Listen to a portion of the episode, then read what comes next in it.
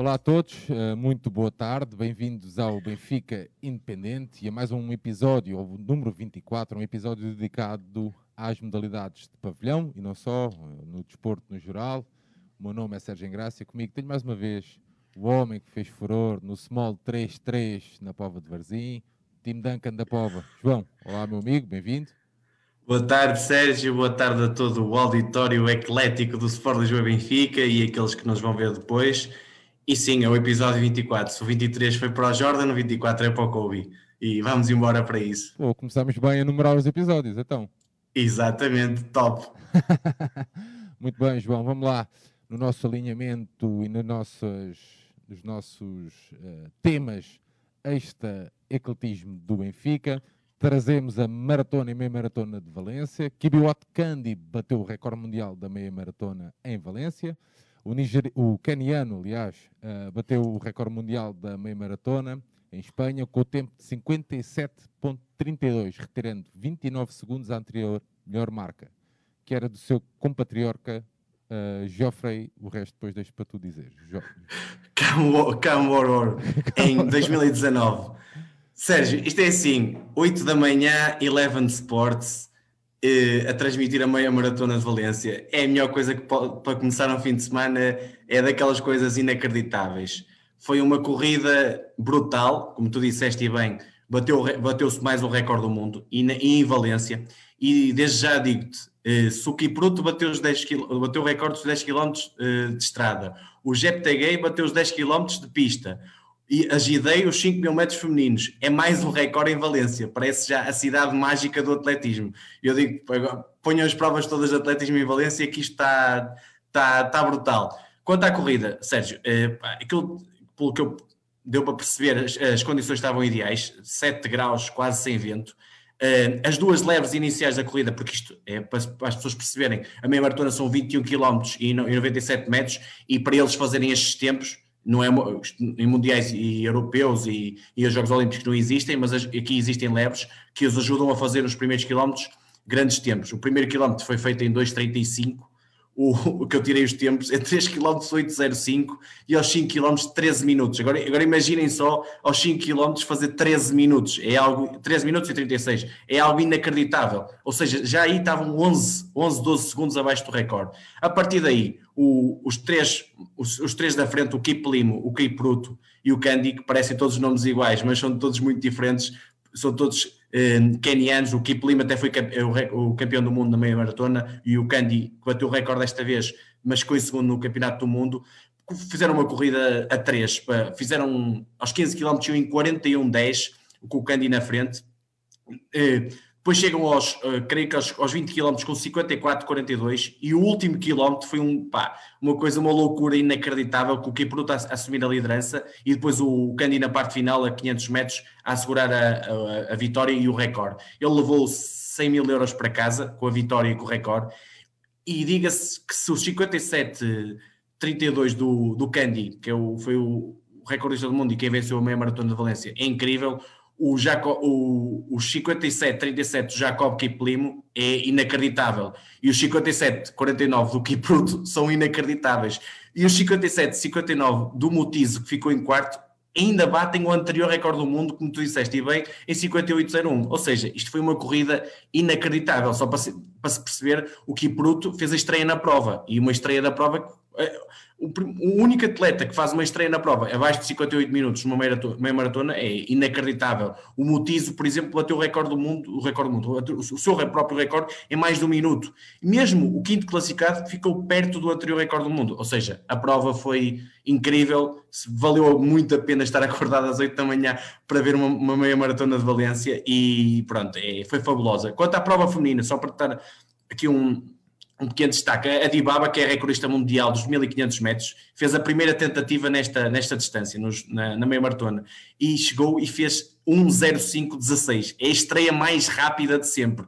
Obviamente teve uma ajuda de um, de um atleta masculino, como lembra, o Vicente Chumo, que, teve, uh, que, que, lhe acompanhou praticamente em toda a prova, mas é um tempo inacreditável para uma mulher. 1.05.16 na estreia tem potencial de recordista do mundo tranquilo. Ela fez a prova conjuntamente com duas atletas, a, a, a Teferi da Etiópia também, colega dela, e a Shep Kuru da, da Caniana. A prova, só para se perceber, mulheres aos, aos 10 km estavam com 30,59. É inacreditável. Aos, aos 15 km estavam com 46 minutos e 33 segundos. Mesmo a Shep Kuru, que fica em segundo, faz 1,05,39 e a Teferi 1,05,51. São tempos absolutamente inacreditáveis, brutais mesmo uma, foi uma prova linda. João, e, uh, sério, só, só ainda a maratona, só para fechar aqui o tema. O, o na, na, na, prova da maratona, que aí são 42 km e 195 metros, ou seja, o dobro né, da distância. O Rui Pinto, o nosso o, o atleta português, participou, a antiga atleta do Benfica, que eu acho que teve uma despedida injusta e acho que devia se manter no nosso clube, porque é um excelente atleta. Ele atualmente corre pela Run for Excellence, acho que é assim que, que se chama a equipa nova dele, que é um projeto de, de, na região de Felgueiras, Porto, de, de, vários atletas, e pronto, é um projeto bom para o atletismo.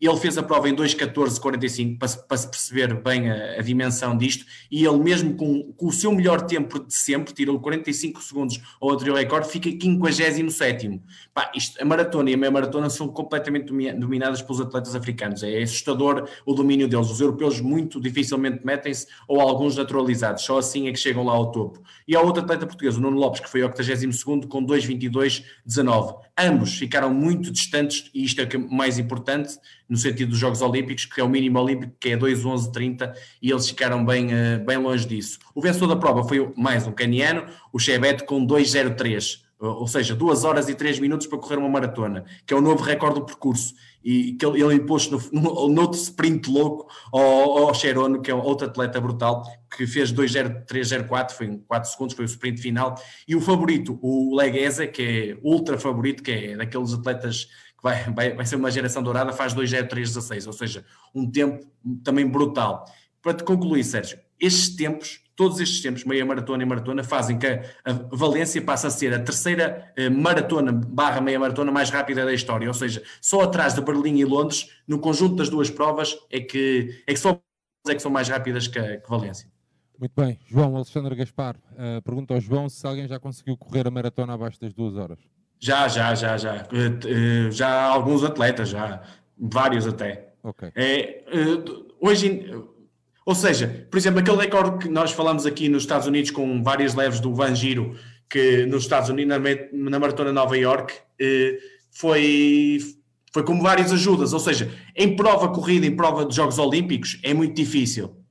Agora, com ajudas de leves, eu acho que tende, tende a chegar aí e, os, e vários atletas vão conseguir chegar aí. Deixa-me só dizer-te uma coisa, uma, uma coisinha final que esqueci-me agora, estava-me a lembrar, a questão da, na, na, prova feminina, na maratona, atletas portuguesas, Sara Moreira e a, e a, e a Sara, a Sara Moreira e a Sara Catarina Ribeiro ficaram, desistiram na prova, que foi ganha também por uma caniana, a Shep Shirir, com 2.17.16 e é quinto, o quinto tempo mais rápido de sempre.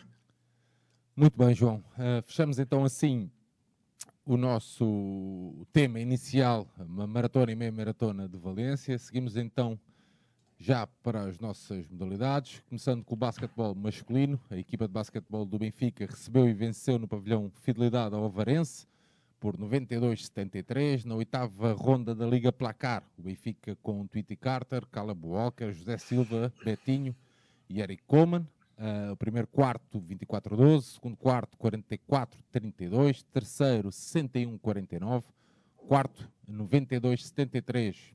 Caleb Walker fez 19 pontos, Tweety Carter 15, Betinho 14, José Silva 11. As grandes referências deste jogo, João. Certo, Sérgio. Isto foi o jogo de abertura da, da, oitava jornada. Nós estamos neste momento com esta vitória no segundo lugar, com seis vitórias e uma derrota, creio. O Sporting está a liderar com tudo vitórias. Teve o jogo adiado, que era o clássico contra o Porto, devido a, a questões de Covid no, no, Porto, que também teve no, no Hockey Patins, ou seja, duas modalidades que estão em quarentena, já lá vamos.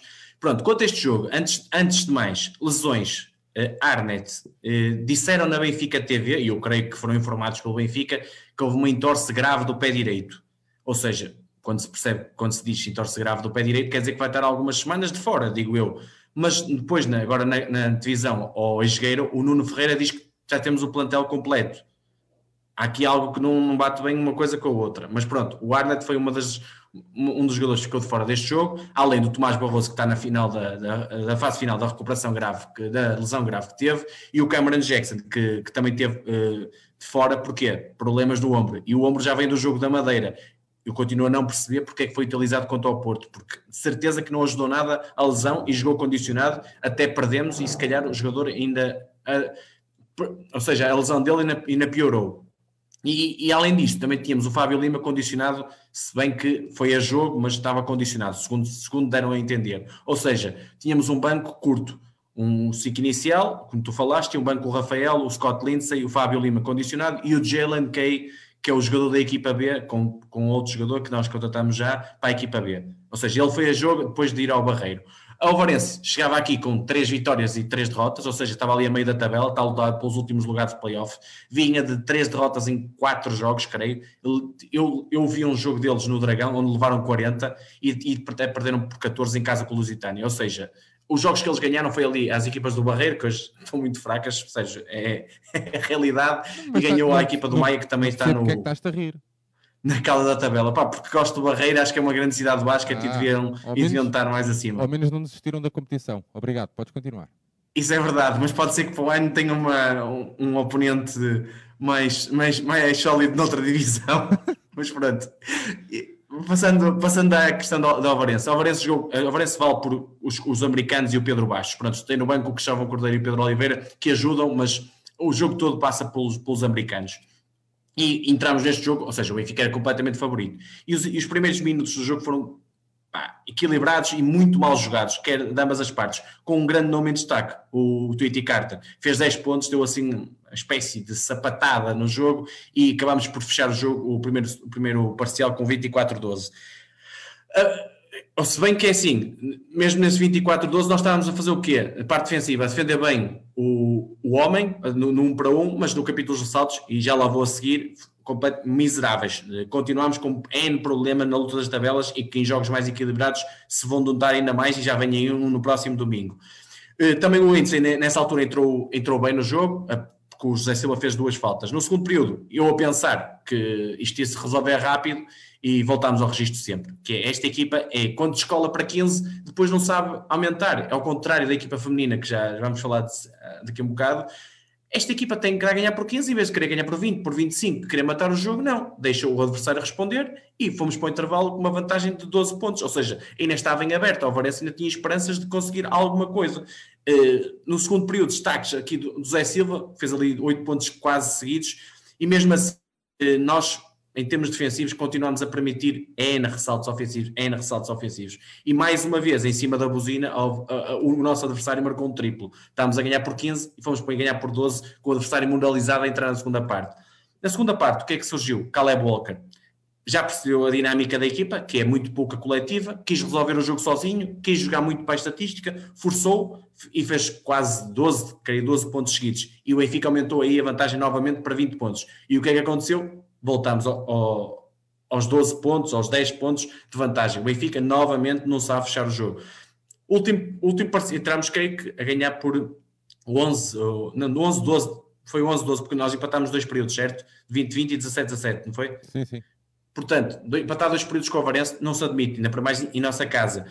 O último período, finalmente, ainda houve uma aproximação do Alvarense perigosa, chegaram a estar ali a 8, 9 pontos, pedido desconto de tempo, metido alguns dos melhores jogadores e chegámos aos 20 pontos de diferença e acabámos por cumprir a nossa obrigação. Sérgio, agora notas aqui mais individuais. O Caleb Walker foi, teve bem, 19 pontos, 6 ressaltos, 4 assistências. O Damon Carter, 15 pontos, 3 ressaltos, 3 assistências. O Betinho, 14 pontos, 7 ressaltos, não sabe jogar mal. Eh, é Laura Ferreira no, no feminino e o Betinho no masculino. É sim. O José Silva, 11 pontos, e o 11 pontos e 3 ressaltos, e o Scott Lindsay, 10 pontos, 3 ressaltos, 4, uh, 3 ressaltos, 4 roubos de bola. O que é que há a dizer sobre este jogo? Em termos individuais, não houve assim ninguém que se destacasse muito. Pronto, estes, estes pontos não são no frutos de uma grande exibição individual. Estes foram os melhorzinhos. Quanto ao, ao, jogo coletivo, nós, eu estive a ver nas estatísticas, e isto é um dado que é muito importante, somos a nona equipa da Liga em ressaltos. Pá, isto é uma estatística vergonhosa, não se pode admitir. Somos a décima primeira em ressaltos ofensivos. Isto só lá vai com bloqueio defensivo, defesa, dinâmica coletiva, todos a irem ao ressalto. E, e, a equipa continua a cometer os mesmos erros. É jogo para jogo não se melhora nada nesta estatística. E depois em jogos contra o Sporting, contra o Porto, contra o Oliveirense, se calhar vamos, vamos perder também por causa disso. Já aconteceu duas vezes com o Porto este ano. Eu, e quanto à questão, ou, a, ou seja, a, qualidade do nosso jogo, eu continuo a dizer assim: a nossa equipa tem qualidade, a nossa equipa eh, apresenta eh, jogadores com talento, que, mas falta de dinâmica coletiva. Ou seja, eu, eu antevendo já um jogo como o domingo contra o Sporting, eu digo: se os jogadores estiverem todos bem, a, a remar para o mesmo lado, com uma dinâmica coletiva, nós podemos ganhar ao, ao Sporting. Se eu acredito, acredito pouco. A minha, a minha esperança é que a, a concentração, o foco deles, como é grandes jogos, suba, não se viu isso no, com os jogos com o Porto, mas espero que suba para este jogo, para chegarmos às fases de decisões e termos uma, boa equipa capaz de, de, de, lutar pelo título. Estatísticas só coletivas, Sérgio. 36% de dois pontos, 53% de dois pontos, que é um de lançamentos de campo, que é, que é bom para o, para o Benfica. Uh, fizemos 36% de 3 pontos, também é bom, ou seja, aí tivemos bom. Agora, nos ressaltos, 31, 40, 42, não se admite quanto ao Varense, não se admite, é um, um erro. Não, a desculpa do, da saída do Cameron Jackson, da lesão do Cameron Jackson, não, não é desculpa para isto, é muito mau um aspecto bom, fizemos poucos turnovers, nove, e, e, e obrigámos a Alvarense a fazer vários. Se bem que a Alvarense tem pouca qualidade, individual e coletiva, mas acabou de fazer 26. Muito fruto também da agressividade defensiva e normalmente um contra um em que nós defendemos bem. E também um aspecto bom é a questão das assistências. Fizemos, acabamos de fazer 21 assistências, o que o, o, indica que nós, além do aspecto individual, ainda tivemos ali no ataque algumas boas jogadas coletivas, principalmente devido ao Tweety Carter, que é um, um base que põe a equipa a jogar, ou pelo menos tenta pôr a equipa a jogar um bocado naquela anarquia coletiva que existe na, na equipa de, de Carlos Lisboa. Muito bem, João. Uh, Sérgio, só, só queria falar aqui uma coisinha na questão do basquete. Foi o Campos que até abordou esse tema e eu não, não ficava bem comigo próprio se não falasse. A equipa do Desportivo da Povo, equipa da nossa terra, a minha do Campos, ah. a equipa que nós gostamos, é, foi deslocou-se à Olhanense, que ginásio Olhanense, creio que é assim, para, para fazer um jogo. Havia um caso de Covid, ou, ou suspeito de caso de Covid durante a semana, e, e não os avisaram, uh, ou seja, ficou para avisá-los no, no, no, dia anterior, ou no, no mesmo, mesmo no, quem é que é no dia anterior? A equipa perguntou se, era, se havia jogo ou não, e disseram, se não forem ao jogo, se não forem ao jogo, tem falta de compreensão. Ou seja, a equipa de esportivos deslocou-se até ao Algarve, fez uma viagem curtinha, estás a ver? Assim, são sim, sim, sim. Daqui para 600, ali. 600 e tal quilómetros, eh, hotel, estadia, eh, comida, essas coisas todas. E avisam-nos quando eles já estão lá, ou perto de chegar lá, eh, que não há jogo, porque o caso deu positivo. E juntamente com isto, eu vou, tenho que pegar aqui na imagem que uma revista da, da, do basquetebol, ou ligada a um projeto qualquer ligado ao basquetebol, e eu vi, e tinha o presidente da federação na capa, e que dizia isto o futuro do basquetebol português está no profissionalismo. Mas estão a brincar com o quê? Isto é gozo? Ou estão, o que é isto? O que é que se passa? É isto, é, é isto e depois vem, vem um, presidente da Federação de Motonáutica dizer que o João Paulo Rebelo é, um, do, é um a pessoa que, que mais. Como é que, é, como é que era a questão? Eu até vou, sim, sim. Até, até, vou, até vou ler novamente, Sérgio, porque o, desporto tem sido bem gerido. João Paulo Rebelo é o melhor governante do desporto em Portugal nos últimos 20 anos. Isto porque trouxe a Fórmula 1 e, o, e a MotoGP para Portugal. Mas, sabe, mas sabem o que é, que é desporto? É que isso não é o desporto português. Isso é, isso, quanto muito, é turismo português. Pá, isto é uma vergonha. Isto tem que acabar, estes casos. E não é por ser acontecido ao Desportivo da Póvoa, pode ser acontecido ao Porto, ao Sporting, ao Benfica. Isto é uma vergonha. E lá está. Muitas vezes é aquilo que eu estava a dizer quando nós falamos de questões Covid. Regulamentem, expliquem, falem, comuniquem, nada acontece. Deixam andar, deixam andar. Isto é fruto de mais uma, uma federação que pouco ou nada está ligada ao desporto. Tem coisas boas, aqui falei, o site e, a, e o Live Store são bons, quando, mas o problema é quando funcionam. Ainda agora, eu, ou seja, antes de vir para aqui, estava a tentar ligar o site da Federação, não estava a dar. Pá, é, quando se faz as coisas tem que se fazer com qualidade. E tem muitas pessoas de qualidade. Pá, peguem nos comentadores da Sport TV, que muito fazem pelo, pelo basquetebol e, e conhecem, e metam-nos na federação. É gente que se interessa pelo basquetebol, que vai, que vai ajudar a, a, o basquetebol a crescer. Quero que as pessoas percebam, e este caso eu tinha que trazer aqui à colação, ou seja, porque foi demasiado grave para, para, para não ser falado, porque não, não pode acontecer, foi, foi vergonhoso. Mas quanto à classificação, ou seja, já, já te falei, Só que eu destaco para o, para o Imortal e para o Lusitânia que continuam a fazer um belo campeonato com 5 vitórias e 2 derrotas. E na próxima jornada, nós, eh, ou seja, próxima jornada não, nós vamos jogar já amanhã, próxima jornada, amanhã com o Jogueira às 18 horas, na, creio que vai dar na Benfica TV e na, e na FPB TV, de certeza que também dá. E domingo é o Derby no João Rocha, creio que às 11 horas e dá na RTP2 e na FPB TV também deve dar contra o Sporting. É um jogo que pode marcar uh, o fator casa e ser muito importante para o fator casa na, no playoff, porque uma vitória aqui relança-nos na luta pela, pela liderança da, da, classificação, uma derrota com a derrota em casa contra o Porto já nos põe numa, numa posição difícil para, para alcançar esse, esse desidrato.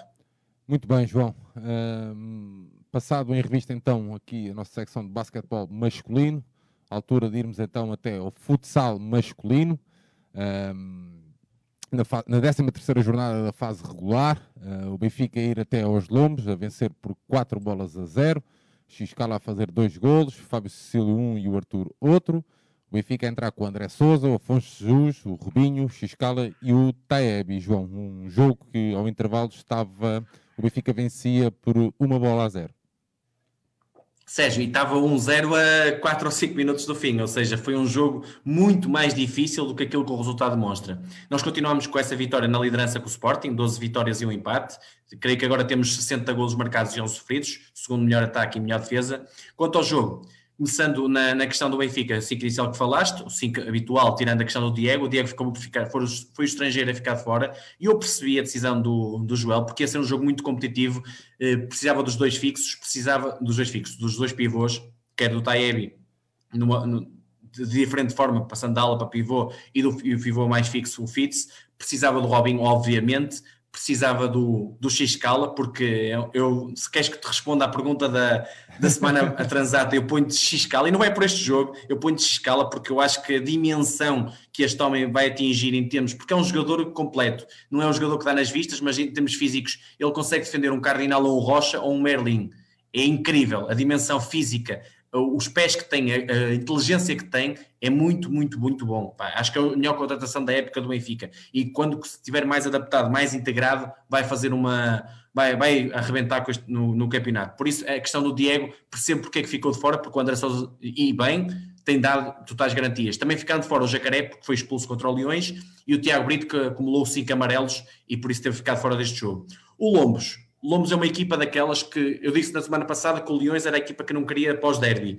E se dissesse a segunda equipa era os Lombos, portanto, repara, Leões e Lombos em, em jornadas seguidas, e ainda por Lombos fora.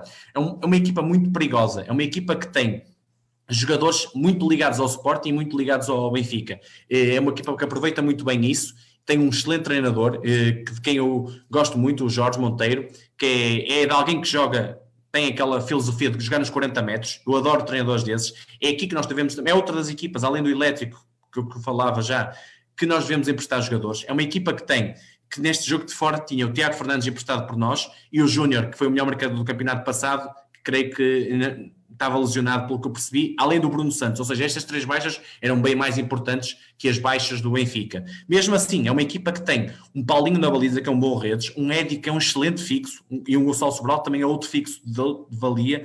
É uma equipa que tem um Alessandro Almeida, um, Bruno Santos, alas de boa qualidade, tem um Ruben Santos, que é um, um driblador brutal, e, e como pivôs, tem dois, dois pivôs, um já com algo, não é consagrado, mas já, já foi dos melhores marcadores do campeonato e tem sido falado até para, para os grandes, o Lugero, que já jogou no Benfica no Sporting na formação, e o Hugo Neves, que, é de, que vai ser um pivô de grande futuro, se calhar vai ser o, o, o, pivô a seguir ao Cardinal na, da seleção nacional que está emprestado pelo Sporting esta equipa.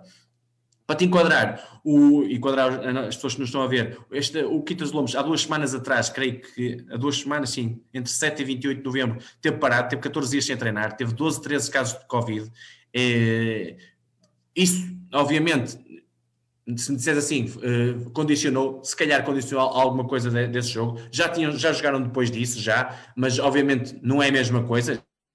O nosso hockey, que também teve essas condicionantes, e, um, e, é uma equipa que tem um jogo ultra, ultra competitivo. É muito agressiva, é muito competitiva. Eles, eles vinham com, só têm oito jogos fruto dessa questão do Covid, tinham quatro vitórias e quatro derrotas. Eles ganharam ao Módicos, que é uma equipa muito complicada, de Porto Salvo ao Brunhosa, e perderam eu acho que eu vou, já vou explicar porque é que eu acho que perderam 11 e 1 com o Sporting, que foi uma derrota um bocado demasiado avolumada para aquilo que eles valem e perderam com o Fundão Elétrico e Viseu, muito sempre por margens curtas. Eles estão no nono lugar, mas com os jogos em atraso, se recuperarem esses jogos, acho que vão estar em, normalmente em situação de playoff, porque são das seis melhores equipas do campeonato. Quanto ao jogo, Sérgio.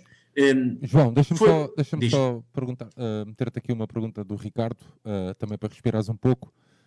Uh, os jogos vão continuar a ser marcados às 11, é que no site do Benfica estão marcados para, para a parte da tarde.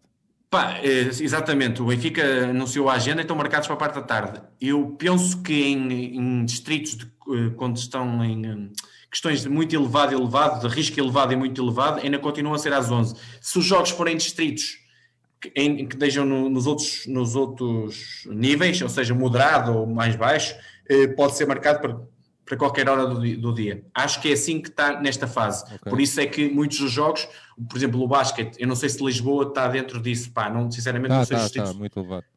Pronto, a questão é que as, o, o derby com o Sporting de basquete vai ser às 11 horas, mas também o derby de voleibol no sábado às 6 horas, está, está, no sábado está marcado para as 6 horas, eu não sei se ainda vai ser alterado. É melhor esperarmos mais algum tempo a ver o que é que vai acontecer no fim de semana. Uh, pronto, mas quanto ao jogo, Sérgio, em relação este, ao jogo do, do Lombos. O Lombos adotou aqui e aprendeu um bocado a lição com o Sporting, parece-me, que o Lombos jogou o campo todo, a defender mesmo a campo todo do jogo Sporting e, e os jogos com o Sporting com o Benfica são um bocadinho diferentes, apesar de que continuam com aquela agressividade, com aquela competitividade, mas eh, tiveram que defender a meio campo. E isso foi uma, uma lição que ele aprendeu e bem, o Jorge, o Jorge e a equipa dos Lombos, e complicou a tarefa ao Benfica. Defendeu muito coeso, o Benfica teve muita dificuldade em, em criar chances de golo. Eh, mesmo tentando isolar o Xcala na ala, o Taebi na ala, os Lobos não permitiram praticamente quase nenhuma ocasião nos primeiros 10 minutos. Aquelas ocasiões de, ou seja, de grande nível, de oportunidade clara de golo. Nós, e nós, por outro lado, também defendemos muito bem. Tivemos sempre no controle da posse de bola, o André praticamente não, não fez nada. Na primeira rotação, na, na rotação logo a seguir, quem entrou muito bem foi o Fábio Cílio.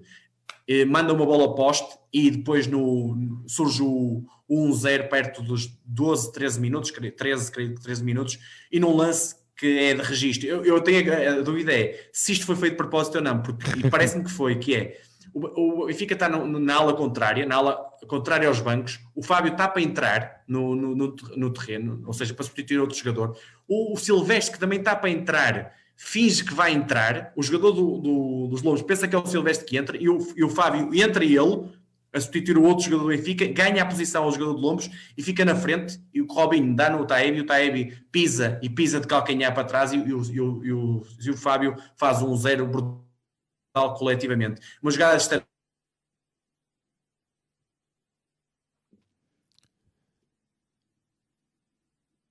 Ficamos sem ouvir. Um, vai, vai, João. Ficámos sem ouvir durante Tô? um bocadinho. Vai, vai agora. Ah, tá? Já está? Sim, era a jogada. Estava-te a dizer, estava a dizer que não sei se a jogada foi de estratégia pensada ou se foi momentânea, porque o Joel olhou para o Silvestre, riram-se um com o outro e pareceu-me que foi uma jogada estudada e foi muito bem estudada, porque o jogo estava difícil e isso, uh, a partir daí o Benfica continuou a carregar. O, o Lombos tem uma oportunidade do, do Ludgero numa, numa virada de pivô que a bola passa a arrasar o poste e, só que o Benfica, o que é que teve? Também estava a pressionar muito alto, ficou carregado com faltas e, e ficou ali um bocadinho condicionado, apesar de estar perto do 2-0 a partir do Fitz. Nos últimos 5 minutos da, segunda, da primeira parte, o Lobos carregou, já jogou o campo todo, pressionou mais o Benfica e teve, teve ali uma chance de golo incrível, porque o Robin até faz um dos piores jogos desta época no, pelo Benfica, perde a bola numa, numa saída dele, que ele faz sempre aquela saída de um para um de trás. O, o Lombos tinha muito bem trabalhado a situação. O Lugero apareceu no 2 contra 1, um, roubou-lhe a bola e aparecem dois contra o André Souza. E o André Souza faz uma defesa daquelas brutais. E, e, e, mesmo, e, mesmo, depois disto, ainda há uma oportunidade eh, para o Lombos, mas o resultado justo ao intervalo, se calhar, era um para o Lombos, dois, três para o Benfica. Mas foi um zero e estava o jogo muito complicado. Segunda parte, mesmo registro, o Benfica com as despesas de Lombos à espera, mas mais agressivo, mais a marcar em cima. O Benfica chega às três faltas muito cedo novamente, com algumas faltas, e já tem sido o hábito demasiado estúpidas. Acho que o Benfica tem que se controlar um bocadinho mais. A pressão é boa, mas alguma contenção, porque ficar com faltas muito cedo condiciona. Tem, ver, uh, tem muito a ver com a agressividade, não é? Sim, sim, sim, mas o, o, e os Lobos também é uma equipa muito competitiva e o Benfica muito cedo ficando assim condiciona a pressão e muitas vezes deixa de fazer o seu jogo e depois os jogadores não metem tanto o pé e os, e os adversários normalmente depois criam mais perigo. É uma situação, é uma bola de neve. Se bem que o Benfica continua a, a, com a, o controle do jogo, o Lobos um bocadinho mais perigoso e depois a partir da da, ali da metade da, da, segunda parte, os Lombos começam a fazer faltas umas atrás das outras, um bocadinho a perder a cabeça, e eu acho que foi por aí que também levaram hoje o Sporting, começaram a perder a cabeça, faltas umas atrás das outras, e surge que creio que os 13 minutos da segunda parte, ou seja, o minuto 13 aqui foi, foi da sorte para o Benfica. Um livre perigoso à entrada da área, foi falta sobre o Nilsson, e o mais um lance de bola parada, em que o Robin finge que vai rematar e o Arthur manda um bilhete à baliza e faz o 2-0, aquilo foi, foi mesmo um míssil autêntico à baliza e faz o 2-0 e a partir daí com o Lombos com 5 faltas e 2-0 no marcador ficou muito difícil. Mas isto a 6, 7 minutos de acabar o jogo. O, o, os Lombos ainda tentaram meter o 5 para 4 mais uma vez, e mais uma vez o Benfica defendeu muito bem. Os Lombos ainda acabaram por fazer a sexta e a sétima falta, com livros de 10 metros para o Arthur, e o Arthur faz o. manda uma bola, uma grande defesa do Paulinho e outra, um, uma bola no, no poste, nos livros de 10 metros, não marcou. Mas no, na situação de 5 para 4, o Benfica ainda aproveitou e, e, também aproveitou a expulsão do Ivo Oliveira, que do, dos Lombos, numa, mais uma falta que fez, aproveitou para fazer o 3-0 e o 4-0 do tal Ivan Xiscala, que é um jogador soberbo e que vai, que vai uh, vai, vai deixar a marca nos benfiquistas e, e no, no, futsal português. Quanto à exibição, Sérgio, não foi brilhante, mas foi muitíssimo competente. Percebemos o jogo como ele, como ele estava e soubemos adaptar.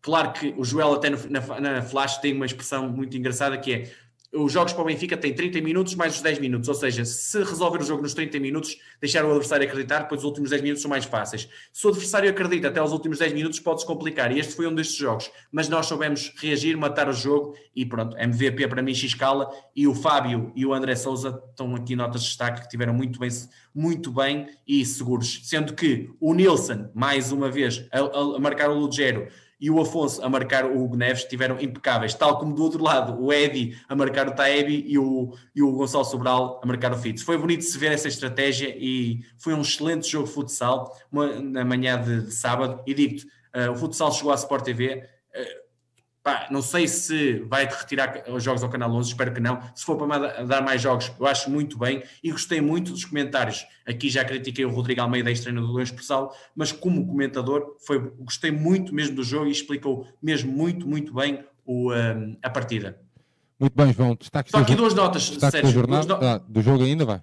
Duas, não, duas notas não é do jogo. Uh, futsal, sorteio da, da UEFA Futsal Cup. Uh, temos um excelente pote Uh, acalhou-nos um excelente pote porque temos o Luxol de Malta, o, Minerva da Suíça, o Pristina do Kosovo e o Diferenz do, Luxemburgo como potenciais adversários no sorteio da manhã às 13 horas, creio. Isto é, obrigação, isto é uma mão, mas temos a obrigação clara de passar. Os jogos são entre 12 e 17 de janeiro, sendo que os oitavos depois são entre 16 a 21 de fevereiro e a Final Eight passa a ser abril e maio, como já falámos aqui anteriormente. É um sorteio bom para nós, obrigação de passar. Outra nota, seleção nacional de 6 a 9 de dezembro, para quê? Neste registro de Covid.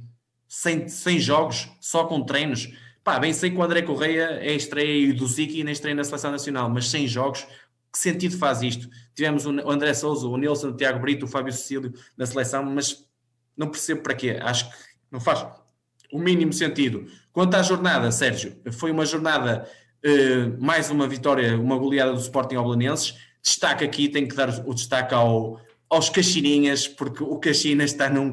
Está, equipa de jovens, de miúdos, de crianças está incrível, já vai com três vitórias e três empates, está no décimo lugar e, e, creio que podemos ver aqui uma, ter uma surpresa e eles aguentarem-se na primeira divisão. Vai ser difícil, vai, mas este empate no Elétrico é uma das equipas que melhor joga. Foi um jogo brutal, deu no Canal 11, é, foi digno de se ver duas equipas de, daquelas que melhor jogam no, no Campeonato Nacional. Quanto ao resto, o Elétrico em, terceiro, o Fundão em quarto, o Viseu em quinto, Módicos, dois por Sal, por Timonense. Por Timonense está a descer, claramente, e a Quinta dos Lombos vai se integrar aqui, vai ser numa luta ali entre estas nove equipas por oito lugares no no playoff, sendo que na fase, na fase em baixo, na luta pela manutenção, que deixem quatro equipas, Candoso, Brunhosa, Azeméis e São Joanense, estão em, em perigo, sendo que Belém, Braga e mesmo o Caxinas estão na, continuam também na luta. Muito bem, João. Saltando... Ah, próxima jornada só, Sérgio. Benfica Fundão, dia 17 de dezembro, quarta-feira, às 20 horas. Isto é óbvio, a hora ainda pode mudar. E creio que vai ser a última jornada de futsal em 2020. 17 de dezembro, é isso? Exatamente. Muito bem, João. Uh, referência feita então essa, em princípio, a última jornada deste ano. Saltamos então para o hockey masculino. Benfica viajou até Barcelos defrontar, para defrontar o Hockey Clube de Barcelos. Acabou por perder por 3 bolas a 2. O Benfica, nesta 13 terceira jornada, desta primeira fase, entrou com o Pedro Henriques, o Walter Neves, o Diogo Rafael, o Nicolia e o Lucas Ordonhas. Um resultado que ao intervalo um jogo que ao intervalo estava duas bolas a uma para o Barcelos.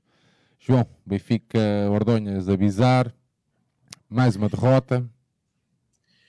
Sérgio, um, infelizmente era uma derrota esperada por mim e acho que por quem acompanha o, o Hockey Patins, dado o contexto, eh, ia ser um jogo sempre muito complicado. Nós, neste momento, com esta derrota, estamos em quinto lugar, eh, se bem que temos em alguns jogos em atraso, com seis vitórias, dois empates e duas derrotas tivemos três jogos adiados com o Covid, e vou, eu vou começar aí na questão uh, da equipa inicial e do, e do quem ficou de fora. Sérgio Aragonês, porquê de fora? Lesionado? Pá, então expliquem que está lesionado, porque se não tiver lesionado, não entendo. Acho que não tem sido um grande jogador, um jogador, ou seja, fabuloso, mas tem sido um jogador muito útil, muito mais útil que o Rampulha. O Rampulha jogou e só fez praticamente as neiras. Por isso, eu acho que consoante a lógica que tinha sido feita até agora, é o natural era o Rampulha ter ficado fora. Logo aí não percebia a opção do Alejandro, a menos que haja lesão. E aí... João, tantas expectativas para Rampulha e ainda tá, não... Tá. É, o, o, tal, o que eu não esperava, que o peso da camisola fosse tal como o Vieirinha, eh, parece que está que tá a acontecer. Também é assim, ele tem entrado em algumas fases complicadas e quando e normalmente noutras quando entra já o jogo está resolvido e ainda não teve a oportunidade digna desse nome no sentido em que um jogo bom para ele entrar e, e começar a, a, mostrar porque é que é jogador do Benfica também acho que ele tem culpa, tem, mas acho que também o contexto não é, não é o ideal para ele entrar. Por isso é que eu acho que ele neste jogo devia ser defendido e devia ter ficado fora, consoante a lógica que tinha acontecido. Barcelos, um dos terrenos mais difíceis, um guarda-redes que eu aqui já te disse, Sérgio, e já disse a quem de direito, Conte Acevedo, acordem antes que seja tarde. Vai ser um dos melhores guarda-redes do mundo. Ou se já é, na minha opinião, foi o melhor, melhor, jogador em campo. E o Barcelos o que é que tem? Uma mescla de experiências e uma mescla de, de juventude. Luís Querido, Reinaldo Ventura, Miguel Rocha, depois tem os, os Tomás Pereiras, os Jocas, os Rafaéis e o Dário Jiménez, mais da experiência. O que é que isto deu? O que é que nós sabíamos que este jogo ia ser? Uma das locações mais complicadas da época, obviamente, como é sempre em Barcelos. Nós creio que só ganhamos uma ou duas vezes nas últimas, sei lá, 10 ou 15 deslocações a Barcelos. João, mas é achas, sempre... achas, que estão aqui a perguntar se achas que, que, o tempo sem competição é a resposta também para este jogo? Era aí, era aí que eu ia dizer. Nós, nós último jogo, chegámos, creio que chegámos a 14 de novembro em Valongo e até demos uma boa vitória. A resposta àquela, àquele péssimo empate em São João da Madeira, diga-se já, e não é para dizer que o empate em São João da Madeira foi bom, porque foi horrível, mas o Sporting acaba de empatar lá também. É um terreno complicado. Não, não é a mesma coisa, o Benfica tinha que ter ganho aquele jogo, mas o Benfica tinha uma, uma resposta em Valongo. Surge o Covid e o Benfica teve desde 14 de novembro até agora ao início de dezembro sem competir. E, ou seja, uh, poucos treinos e o que é que vem adiante? Um, Barcelos jogar no terreno de uma das, das, melhores equipas do campeonato e hoje em dia uma das melhores equipas do mundo, porque o, campeonato é dos melhores do mundo. E, e, acho que era muito, era o, é dos piores jogos para enfrentar pós uma situação destas. O Benfica chega lá, um hockey renovado, com várias mudanças, uh, que tem vindo a fazer bons jogos, acaba, até vinha numa, numa, numa enorme vitória em Azeméis, 7-4, onde o Dário Jiménez dá mais uma vez um show de bolas paradas, e já lá vamos, e até empatou em casa com o Porto, creio eu, e com o Valongo, e perdeu com o Sporting. Ou seja, vinha, estava no campeonato, estava em segundo lugar, oito vitórias, dois empates, uma derrota. Tinha tudo para ser um jogo muito complicado, já se não houvesse a situação da Covid. Imagino com a situação da Covid. É uma atenuante? É, mas tal como eu no basquete falei na altura, é uma atenuante, mas não explica tudo. Outro aspecto importante, arbitragem, Joaquim Pinto e Porfírio Fernandes digo-te já, para mim foi uma boa arbitragem, com erros, mas foi uma boa arbitragem perante o que eu já vi nesta modalidade. Agora, Joaquim Pinto, no jogo destes, outra vez, já foi em Valongo, outra vez, pá, algo tem que ser feito, não, não faz sentido isto.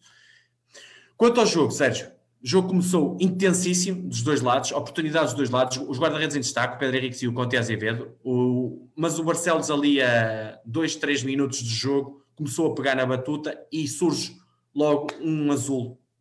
Bocado estúpido e, e, mesmo, e feito por quem foi. O Walter Neves, que, que devia ser o exemplo, é quem faz aquele azul. Obviamente, o Walter Neves está aqui em cima, está no topo, mas pá, não pode ter uma situação daquelas. Todas as, as oportunidades são, todos estes, estes pequenos pormenores deste tipo de jogos são importantes. Eu acho que deu uma, passou ali uma mensagem complicada à equipa. Leva azul e o Dário Jiménez tem o, a, a, bola parada. Eu não sei se alguém viu, se fui só eu a única pessoa, depois já vi que pessoas depois viram. O, o Dário Jiménez faz golo. Ninguém, o árbitro não marcou o golo, mas a bola entra, a bola bate naquela zona de dentro uh, branca e depois bate nessa zona e depois vai ao poste. Aquilo é um golão do outro mundo aquilo é golo. Hum. E, e o Arte não deu golo, mandou repetir, e o Dário Jiménez não repetir porque o Pedro Henrique deve ter saído antes, foi o que eu percebi. E, e o, um, como é que se diz? E o Dário Jiménez falhou e o Pedro Henrique defendeu muito bem uh, a solução da, da, da, bola parada. O jogo em 0-0, mas o que, é que, o que é que foi a seguir? O Benfica podia se motivar pela defesa do Pedro Henrique? Não. O Barcelos continua a carregar, continua a carregar, a, a carregar, a carregar, e nessa situação, mais uma vez aparece um jogador que estragou completamente o jogo ao Benfica. Chama-se Carlos Nicolia. Quando, quando, começa a protestar, leva azuis, eh, não se preocupa com o jogo, não defende e, e, não defende. E é aí que eu queria chegar, e acho que é um dos erros do Alejandro. O que é que o Barcelos fez? Praticamente as primeiras ocasiões todas do Barcelos foram, foram pelo Reinaldo Ventura. Quem é que eu cobria o Reinaldo Ventura? Carlos Nicolia. O Barcelos aproveitou aproveitou aquilo que o Benfica lhe deu. E o, e o, e o Benfica não, não, está a ter uma estratégia para minimizar os erros defensivos do Nicolia. Ou se ele não consegue minimizar, tem que o tirar. Por muito que se chame Nicolia, Ordonheza ou não sei que, ou Walter Neves. Se não está a ser útil à equipa, se está a prejudicar mais daquilo que dá, tem que sair da equipa. e o Barcelos aproveitou e bem, criou ocasiões. O Pedro praticamente em todas. O Benfica também teve algumas, do Lucas Ordonhas, frente à baliza, mas o jogo estava 0-0. E depois surge o, 1-0 perto do, creio que aos 18 minutos, com o Luís Querido a mandar uma daquelas esticadas que costuma fazer, e o Zé Pedro na recarga a fazer um 0. E aqui eu digo mais, mais um jogador que teve muito aquém, e nestes jogos precisamos dele. Como eu te digo sempre, quando ele joga bem, o Benfica está mais próximo de ganhar. o Rafael, a dormir neste lance, fica a protestar não sei o quê, levanta os braços, e o Zé Pedro faz o 1-0 o Diogo Rafael, mais um jogador que teve muito aquém. Aliás, poucos jogadores estiveram aqui neste jogo, tirando o Lucas, o Pedro Henriques e o Gonçalo e o Vieirinha, que entraram bem. Poucos jogadores tiveram ah, com, com aquilo que se espera. Tu vais dizer assim, é do Covid, se calhar. Pá, mas acho que era preciso mais, mais Benfica neste jogo, porque até na fase final do jogo o Benfica teve forte, carregou forte, ou seja, os jogadores não, estavam, não sentia, não sentia assim tanto cansaço, sentia até mais da parte do Barcelos. Mas pronto, o 1-0 surge e depois surge o, o 2-0 uh, perto, creio que a 4 minutos do intervalo. E, e porquê que surge o 2-0? Mais um livre direto. Quem é que faz a falta? Erro de Nicolia. Um, ah, e antes, até antes do, do 1-0, ainda tivemos nós um livre direto que, foi falta de Ventura sobre o Ordonhas e o Azevedo, que conhece muito bem o Lucas, defendeu muito bem a bola, a bola parada. O Nicolia, nesse lance estava a falar, errou 2-0, o, o Dário Jiménez faz um golo, que pá, eu sei que foi contra o Benfica, mas é um monumento, é um fabuloso golo e ele já tem várias dessas e é um especialista, se calhar é o melhor do mundo, é praticamente perfeito e tem 44 mil soluções e faz um 2-0 ali que acaba, que acaba por ser justo naquela fase do jogo. O Benfica até o intervalo ainda reagiu e o Lucas, isolado, fruto de uma boa entrada do Gonçalo Pinto, que faz a assistência para o gol, eh, reduz e deixa tudo em aberto na segunda parte.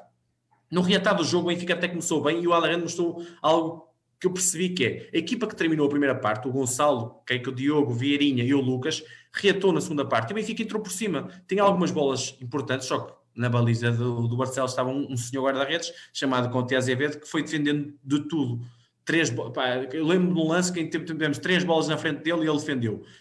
Depois ali a meio, creio que a meio da, da segunda parte, em, em, um bocadinho antes, o Rampulha entra. E o que é que entra? Entra, leva azul por desacatos com o Luís Querido, um problema.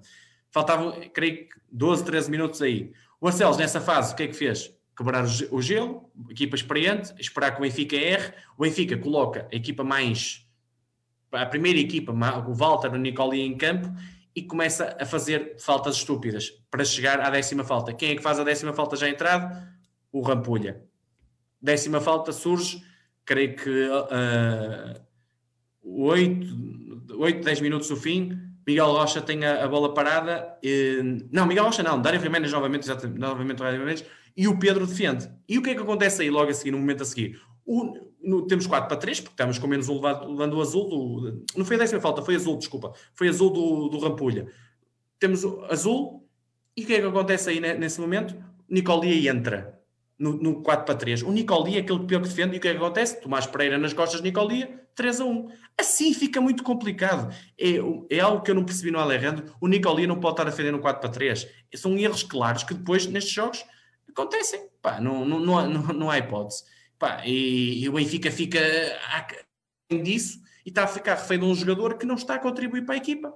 O Benfica ainda reduz. Pronto, o Nicoli faz uma boa assistência para o, para o Lucas fazer o 3-2, ali numa, numa, numa, num toquezinho à entrada da área para o 3-2. Ainda tem bola para o 3-3 o Lucas no livre direto que o Azevedo defende, mas mais uma vez o senhor Nicolia leva um azul, faz a, a décima falta e leva um azul por cima por protestos e, e, e, prejudica a equipa que teve dois minutos com menos um perto da altura em que estava para, para poder empatar e até virar o jogo. Pá, assim é muito. Mas isto o Nicolia teve muito mal, obviamente, já nos deu muitas alegrias, já, mas este jogo não podia ter tantos minutos de jogo e o Alejandro aqui teve mal na gestão da equipa. Devia ter jogado, se calhar, mais tempo o Vieirinha, mais tempo o Gonçalo, porque estavam em melhor forma. E é assim que se tem que ser, é meritocracia. Resumindo, Sérgio, Barcelos foi, foi uma derrota justa, Barcelos foi a equipa mais, mais equilibrada no jogo, foi aquela que criou mais lances de perigo reais. O Benfica teve lances mais perto da área, mas mais perigo foi o, porque chegou muitas vezes, mais vezes isolada à zona de finalização. Nicoli ajudou a equipa do Barcelos, claramente. O Pedro Henriques, bem como já disse, o Gonçalo e o, e o Lucas também. E o Alejandro continua, para mim, sem entender como é que se ganha este tipo de jogos em Portugal. É claríssimo. João, hum, algum... vai ser muito difícil a partir de agora chegar ao, ao topo. É assim, nós fazendo uma análise a, a, Porto e ao Sporting na segunda volta, por exemplo, temos que, obviamente, ganhar jogos em atraso, o Turquel, Famalicense e Braga, creio, e tentar o máximo. Agora, chegar a primeiro classificado, apesar do campeonato estar embrulhado, já vai ser complicado. Mas, eh, pronto, agora é, é, é o próximo jogo. E agora o próximo jogo vem, e é isso que eu te queria falar só aqui na questão do hockey, numa situação inenarrável. É a chamada Taça 1947 que é uma taça, que é chamada Taça da Liga, noutras modalidades, chama-se 1947 em homenagem aos, aos primeiros campeões do mundo de Portugal, creio que é, e muito bem, até aí tudo bem, mas espera aí, a Taça da Liga estreia-se num ano de Covid, já há, poucos já há muitos jogos, há pouco tempo para fazer jogos, e metem uma taça, e para aí, e agora vamos, vamos a esta taça. Taça 1947, como é que é o formato?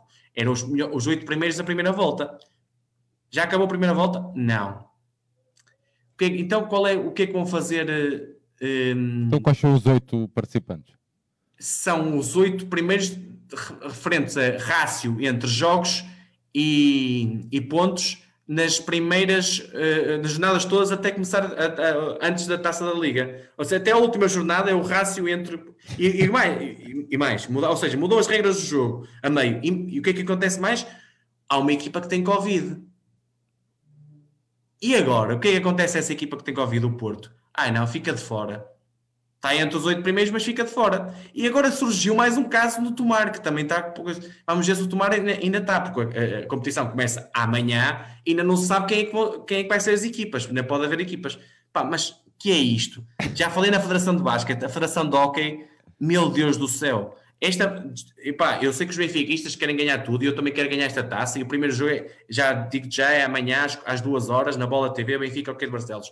Mas por amor de Deus, esta taça não serve para nada. Isto, isto, é horrível. Isto é um modelo de competição completamente ridículo para este contexto de Covid. Não faz sentido absolutamente nenhum. Depois tiram o Porto da prova. Mas que é isto? Mas, mas não cabe na cabeça de ninguém isto. Mas, João, está tá, tá difícil para mim também perceber bem essa, essa tua explicação. Meu. Está tudo muito confuso para mim. Pá. Sérgio, taça 1947. Taça não, da Liga. eu percebi. Estava, era, pá, é uma embrulhada tal que eu estava hum, é um, é um, é, é, estás a ver? E sabes, há uma expressão que aqui o Pedro Nunes muitas vezes diz que é viva o hockey. É, acho que é isto, pronto. Mas pá, passando por cima disso tudo, taça 1947, amanhã, quartos final, Benfica ao de Barcelos, mais o jogo com Barcelos mais um jogo muito difícil. Se, se, amanhã às 14 horas, a outra, a, os outros quartos vai final. Onde? Vai ser onde, João? É na, creio que é na, no Luso, na minha ilhada, no, na zona do Luso, no pavilhão do, do Luso. Creio que é uma, tipo uma Final Eight, né? Depois os outros quartos de final nesse dia, porque o Hockey Barcelos e o Sporting, como foram primeiro e segundo, tinham privilégio em jogar no primeiro dia e calharam em sorteio com outras equipas. E o Benfica calhou, pá, vá-se. Os sorteios do hockey são incríveis, calham sempre mais difícil. hockey de Barcelos, se ganhar o Benfica, joga a meia final com o Oliveirense ao Valongo, e se chegar à final, em princípio deve ser o Sporting, que tem Tomar Viana, tem o São Joanense nos quartos de final e depois Tomar e Viana na outra meia final com quem é o sorteio mais complicado. Pronto, vamos João. a isso. O Benfica que tente ganhar a taça, mas eu acho que é uma taça que à partida vale muito pouco, dado o formato e toda esta conjugação de fatores que não enobrecem nem o desporto, nem o hockey patins, mais uma vez. João, muito bem. Para fecharmos o, termo, o tema do hockey, trazendo aqui a malta que nos acompanha no chat, uma pergunta, uh, uma resposta curta e sucinta. Nicolia, fim da linha depois desta época? A pergunta do Carlos Esteves. Parece-me parece que sim, claramente. Acho que o Benfica tem que pensar nisso urgentemente e tem que pensar desde já, porque se não pensar desde já nisso, apesar dele ter contrato, acredito que se possa chegar aqui a um entendimento e que o Benfica perceba e que o Nicolia perceba que ah, tudo tem um fim na, na, vida. Ele deu muito ao Benfica, foi um, é um dos foi, para mim, hoje em dia já é difícil ser um dos melhores jogadores do mundo mas foi claramente o melhor jogador do mundo, foi um dos jogadores que nos deu imensas alegrias, é um gênio do hockey, pá, mas eu acho que já, já, não, já perde-se mais do que acrescenta ao Benfica, hoje em dia. Muito bem, João. Saltamos então, uh, saímos do hockey masculino, saltamos para o handball feminino, nos 16 avos da Taça de Portugal, o Benfica venceu o Lessa por 22-19, uh, o Benfica apura-se assim para os oitavos de final da competição, Carolina Gomes fez 7, Mihaela Missiuna 4, Ruth Fernandes 4, Adriana Lage 2, Débora Morena 2, Margarida Oliveira 2, a Madalena 1. João, uh, o que é que há para dizer deste jogo? Sérgio, uh, neste jogo foi uma vitória curta que só soube mesmo por essa vitória, mas já lá vamos. Uh, nós começamos com a Ryoko na baliza, a Carolina na ponta esquerda, a Mihaela Michiuna e a jogar a lateral direito sendo lateral esquerda, porque nós, como já falei aqui, não temos lateral direita, mão esquerda para, para lá, ou melhor, temos, devíamos ter a Ruth Fernandes, já que a Patrícia Rodrigues está lesionada, eu acho que a Ruth Fernandes devia vir para, para a lateral e deixarmos a ponta para uma jogadora, eh, se calhar com uma contrária, mas quando se nota menos e o jogo flui melhor assim. É, o regresso da Débora Moreno à, à equipa, a Ruth Fernandes na ponta e a Adriana Lage como pivô. A Margarida Oliveira era a nossa central de início. O, o jogo foi, só deu na, na Benfica TV, em diferido, no, no, dia às 4 da tarde ou 5 da tarde, foi aí que eu vi, desde já positiva, a Benfica TV até ter transmitido este jogo, Pá, é um jogo que não deu lado nenhum e assim as pessoas, os benfiquistas veem o jogo. Quanto ao jogo, handball feminino já não jogava desde 7 de novembro, mais uma equipa que ficou muito tempo sem jogar, ou seja, vinha condicionada por isso, mas houve tempo para trabalhar e queria-se ver algum progresso. Pá, e quanto a este jogo, o que é que eu te posso dizer, Sérgio? Sobre a primeira parte, a primeira parte foi inacreditável, foi muito, muito, muito má. Foi falhas técnicas umas atrás das outras, foram remates precipitados, principalmente da Débora, que queria mostrar serviço e não conseguiu, mais decisões, normalmente o jogo não, não estava a fluir, as, jogadoras muito paradas, sem encontrar soluções, jogo completamente previsível, previsível. E o primeiro gol, creio que surge no, no quinto, sexto minuto. Nós vamos um parcial de 6 a 1. E atenção, estamos a jogar contra o que é uma das equipas débeis do campeonato, não é uma equipa que luta pelo título. Nós temos a obrigação de ganhar por muitos. Vamos ver a seguir o jogo que fizemos com a ABC, que é, parece outro Benfica. É o que eu costumo dizer, é o Benfica bom e o Benfica mau. E aqui tivemos o Benfica mau durante a primeira parte praticamente toda. Nós ainda tentámos aproximar ali nos 8-7, uh, poucos minutos de descanso, com algumas transições, recuperações de bola, porque defendemos, pá, porque o Lessa não tem assim muitas jogadoras para fazer a diferença, e, e teve, a única solução que elas tinham era aproveitar o nosso lado esquerdo defensivo,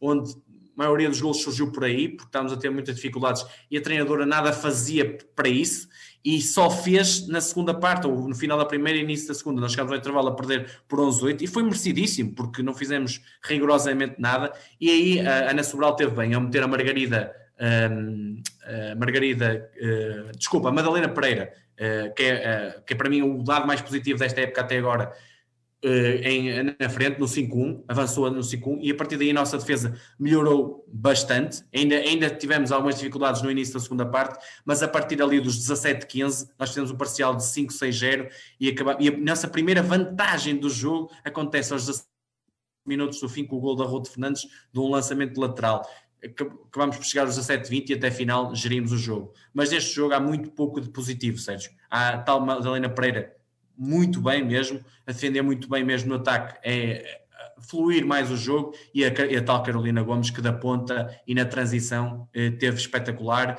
e foi a, claramente a, a, jogadora a sobressair. Destaques deste jogo, a Débora precipitada no regresso, mas vai melhorar de certeza absoluta.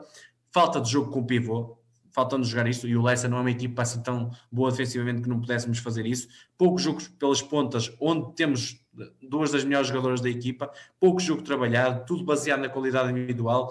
E o que é que nós aproveitamos no parte final? O desgaste do Leicester, que, pá, pronto, coitadinhas, e não estou a dizer coitadinhas no sentido pejorativo, mas estavam cansadas e nós, como muito melhor equipa que temos, acabamos por ganhar naturalmente. Só que mais uma coisinha, a Miaela Michiona é muito melhor na lateral esquerda e viu-se no jogo com a ABC, já lá vamos, onde fez realmente a diferença. Do Lessa, gostei de duas, duas jogadoras, a Iris Jorge e a Beatriz Barros, que eu acho que têm algum potencial. Foi uma vitória curtinha, mas o objetivo principal foi assegurado, 19-22, vitória, oitavos final da prova e vamos ver o sorteio da próxima eliminatória. Dois, só duas, duas ausências aqui que também pegando já no. A Cláudia Correia, que até agora era a nossa melhor marcadora, que está lesionada, creio, e a Joana Ribeiro, que é a central que nós fomos buscar à Madeira, que também está, deve estar lesionada porque falhou os dois jogos. Mas quer este, quer o jogo com a ABC. Teve no banco no jogo com a ABC, acho. Teve? Acho que sim, João. Mas acho que, pelo, pelo que eu vi antes do jogo, o, a, adjunta falou à Benfica TV que deu ela como jogadora que estava fora. Muito Por isso bem. deve estar Deve estar condicionada. Deve estar condicionada. João, saltamos então já para o jogo uh, em atraso da quinta jornada do Campeonato Nacional da Primeira Divisão, o jogo que se disputou na, nesta passada segunda-feira à noite. O Benfica a vencer por 36-23. O Benfica a entrar então com a Rioco, com a Ruth Fernandes, a Adriana Laje, a Carolina Gomes, Madalena Silva, a Mihaela Minciuna e a Débora Moreno. João, um resultado, um jogo com o intervalo estava 21-14. Aqui já deu prazer ver a equipa, aqui já foi outra coisa. Foi um, um, triunfo completamente justo, robusto e na melhor exibição da época, apesar de não termos feito muitos jogos até agora, mas claramente o melhor jogo, o jogo mais bem conseguido. Nós estamos em terceiro lugar, com duas vitórias, um empate e uma derrota, estamos igual ao segundo classificado, mas há, há muito poucos jogos uh, feitos até, ao, até o momento na, na, neste campeonato, porque há muitas equipas que tiveram a questão do Covid, e este jogo, ou seja, nós começamos aqui com duas diferenças. A Madalena Silva jogou como segunda pivô no jogo, e a Débora Moreno, e a, Débora Moreno jogava no plano defensivo, e a Madalena Pereira no plano ofensivo, ou seja, a Miaela passou para a lateral esquerda, a Madalena mais do lado direito, e jogamos com duas pivôs. E a partir desse momento, e muito bem aqui Ana Sobral, e aqui dar a nota de destaque, o Benfica partiu o jogo todo, ou seja, partiu o ABC todo, conseguiu buracos por todo lado. A Madalena e a Mialcheia, Miaela tiveram brutais na primeira linha, eh, sempre a decidir bem. Um Benfica completamente ao contrário daquele que vimos com o Lessa, até para mim foi um. E era perante uma equipa que, para mim, é muito jovem, é, tem um potencial muito grande e é muito mais forte que o, que o Lessa, ou pelo menos mais forte que o Lessa, é de certeza.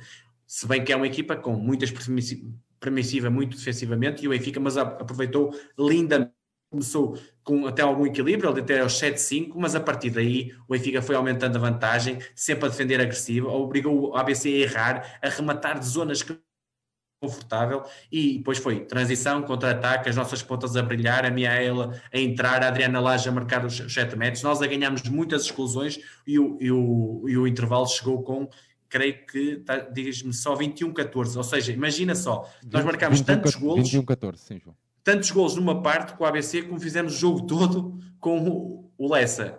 Isto diz bem da diferença de qualidade de um jogo para o outro, em poucos dias de diferença. Lá está, o Benfica mau e o Benfica bom. No segundo tempo, o Benfica, e muito bem, continua a carregar, a jogar bom, bom handball, a carburar, e aqui dois destaques, as duas pontas, a Carolina muito bem da, da posto específico e, e, a Ruth Fernandes principalmente na transição, a marcarem gols atrás dos outros. Uh, são, como eu disse, pontas com qualidade, eficazes, que têm de ser melhor aproveitadas.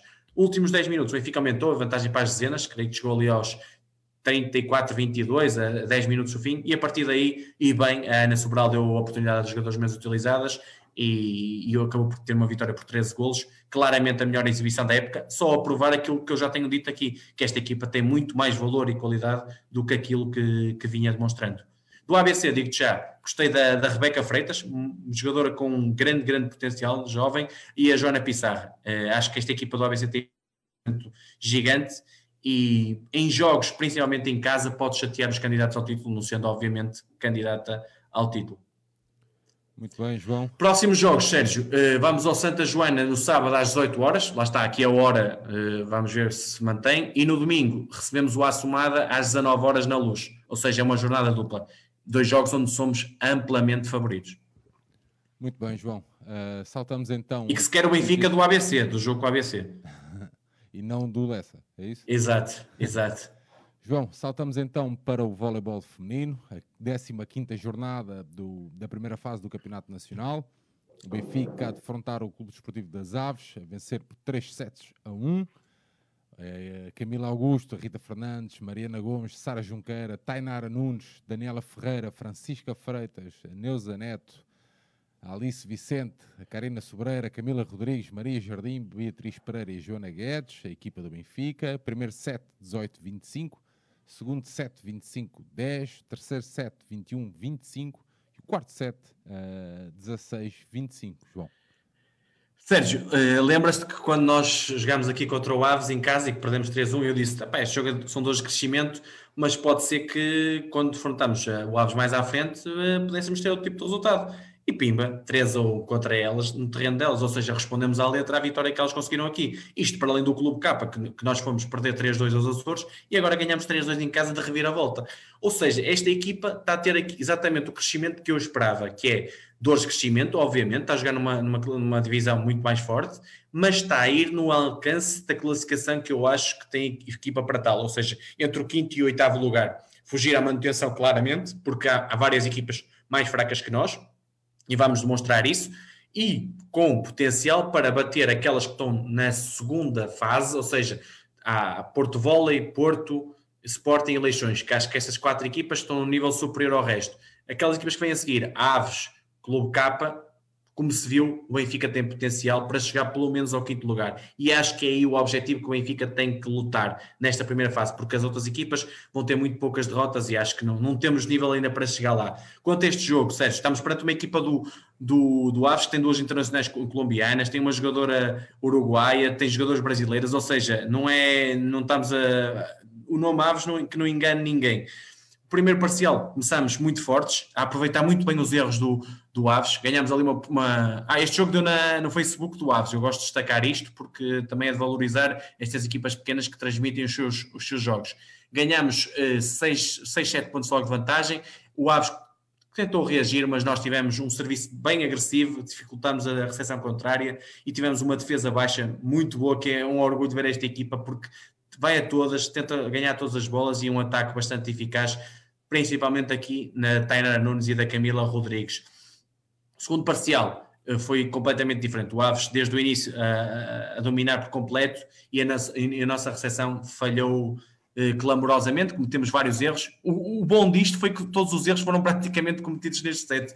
E o Brites fez uma coisa que é de treinador, que é percebeu ali a meio do set que estamos com 8, 10 pontos de desvantagem e o que é que fez? Tirou as melhores jogadoras, meteu-as no banco para elas esfriarem, acalmarem a cabeça e meteu as, as jogadoras menos utilizadas, já sabendo que ia perder o set, deixou o set decorrer normalmente, perdemos 25-10 e elas entraram no terceiro set com a cabeça no sítio. E o que é que deu isso? O terceiro set foi, o, o segundo foi dominado pelo Aves, claramente o 25-10 demonstra isso. Terceiro set, um equilíbrio grande até os 19-20. O Benfica, a partir nessa fase, foi muito, muito eficaz no bloco, principalmente com a entrada da Neuza Neto para o lugar da Mariana Gomes. Foi a entrada, ela foi fundamental no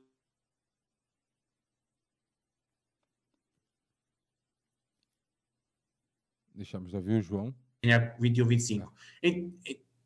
Vai, vai, João. A net foi abaixo. Se tiveste uma quebra, bora, bora. Entramos no quarto no parcial. Um, com o Aves pressionadíssimo, porque é uma equipa supostamente mais favorita que o Benfica, e, e entrou a tentar virar o set. Começaram fortes, até ganharam logo uma vantagem de 8-5, mas o Benfica teve aí mais uma demonstração de muita força, muito poderio e virou o jogo completamente de 8-5 para 12-16, claramente, e fechou por 16-25 com uma enorme vitória e importante para o, para o, quinto lugar, como já referi. Acho que uh, esta equipa, recuperamos quase, chamada aqueles pontos perdidos em casa contra esta equipa, recuperamos fora. Não quer dizer que a derrota não tenha sido má, foi, mas no deve e no haver, acabamos por ficar iguais perante este, um opositor direto na luta por, por, esses lugares da tabela. Foi um jogo muito bem conseguido, a demonstrar que esta equipa está em claro crescimento. Tivemos 64% na recepção, é, é, é, bem bom. Tivemos ali muito equilibrados no ataque com, com, com, o, com o Aves. Fizemos mais pontos de bloco, que, que, nós, nós somos nós somos uma equipa que bloca bastante bem, temos um centro da rede muito bom, e mesmo a Tainara e a Camila são duas uh, entradas que blocam e a Daniela Ferreira, que aqui é um destaque que eu gostava de dar. Eu normalmente digo a Daniela e, e acredito, e acho que é, é o ponto mais débil do, da formação inicial, mas ela é, também é pouco solicitada. A Camila muitas vezes faz, uh, joga muito previsível na, na Tainara e na, e na a Camila. Sim, a Camila Augusto, que deu na, na Camila Rodrigues e na Tainara muito jogo e fica muitas vezes previsível o jogo do Benfica. A Daniela Ferreira, apesar de ser jovem, vai melhorando e tem no serviço algo muito importante e que faz a diferença. E eu acho que temos aqui uma jovem com futuro, apesar de que, se olharmos para um plantel e dizemos assim, quem é a posição podemos reforçar é a questão do oposto. E, pronto, de resto, fomos, fomos uma, uma equipa muito consistente, sólida e perante um Aves bastante irregular. E uma vitória contundente. João, uh, nesta jornada dupla. Uh, o Benfica uh, acabou por, por vencer também o Clube K, como já tinhas referido, por 3 bolas a 2. Na 16 jornada da primeira fase do Campeonato Nacional, uh, o set inicial do Benfica. Sérgio, deixa-me só dizer-te uma coisa que agora estava aqui a pensar que me esqueci. Melhor pontuadora deste jogo, do, do jogo com o Aves, a nossa foi a central, a Karina Sobreira, com 17, e a Camila Rodrigues, que, que também está num momento de forma excepcional, superior ao Tainara, acaba por fazer 16 e a Tainara 12. Eh, aqui só para destacar que a Karina Sobreno no centro da rede, perante, com, com a entrada também da Neuza Neto, fiz, tiveram excepcionais. E do lado do Aves, destaque para as colombianas, a Dar Levis e, a, e a, a Karina Olaia, que, que é assim que se chama, que também tiveram muito bem, principalmente a Dar Levis no, também no centro da rede e no capítulo do serviço. Muito bem, João. Uh, o set inicial então do Benfica, como eu te ia dizer, uh, Camila Augusto, a Tainara Nunes, a Daniela Ferreira, a Neuza Neto, Karina Sobreira, a Camila Rodrigues e a Joana Guedes. Primeiro set, 19-25. Segundo set, 23-25. Terceiro set, 25-15. Quarto set, 25-20. E o quinto set, 15-10. Sérgio, isto era mais um jogo, como te disse, 3-2 tínhamos perdido nos Açores esperavas um jogo completamente equilibrado perante outra equipa que está cheia de brasileiras, tem jogadoras da Silvia Campos, principalmente ao oposto, e a Bruna Neri, que é, que é zona 4, grandes destaques, fizeram 17 e 15 pontos. Nós começamos com a formação inicial que habitual, com a Beatriz Pereira Livre mais na, na questão da recepção e a Joana Guedes mais na questão da defesa, o resto não, igual, ou seja, a Neuza já entrou aqui de início eh, na zona, no, no, centro da rede, e o jogo começou como primeiro parcial completamente dominado pela, pelo Clube K. Bem mais eficaz no ataque, eh, criou dificuldades à nossa recepção. Nós tivemos ali uma fase em que reagimos, metendo 13-14, depois de 10-14, mas na fase decisiva elas cometeram muito menos erros e acabaram por ganhar e fazer a diferença justamente. Segundo set, um bocadinho idêntico a este, nos pontos mais importantes o Clube K teve melhor e acabou por ganhar 23-25. Teve ali uma situação que não percebi, quando o Nuno Brites foi expulso eh, por protestos contra o, o, árbitro, que levou vermelho, e não percebi porque é que, que lances é que foram aqueles que ele, que ele estava a reclamar. Mas com um 2-0 contra, o que é que se pensava? Que ia ser um 3-0 do Clube K, mas esta equipa tem uma alma, tem uma qualidade, tem uma força psicológica muito grande. E o Benfica, a partir daí, foi brutal. É, é a palavra mesmo esta. Com a Camila Rodrigues eh, num nível altíssimo. Nós começamos a servir melhor, a bloquear mais, a falhar menos, domínio total no terceiro set, os tais 25-15, creio, não é? Terceiro set, sim. No, terceiro, sim. No quarto set, novamente entrada fortíssima, chegamos rapidamente aos 8-3.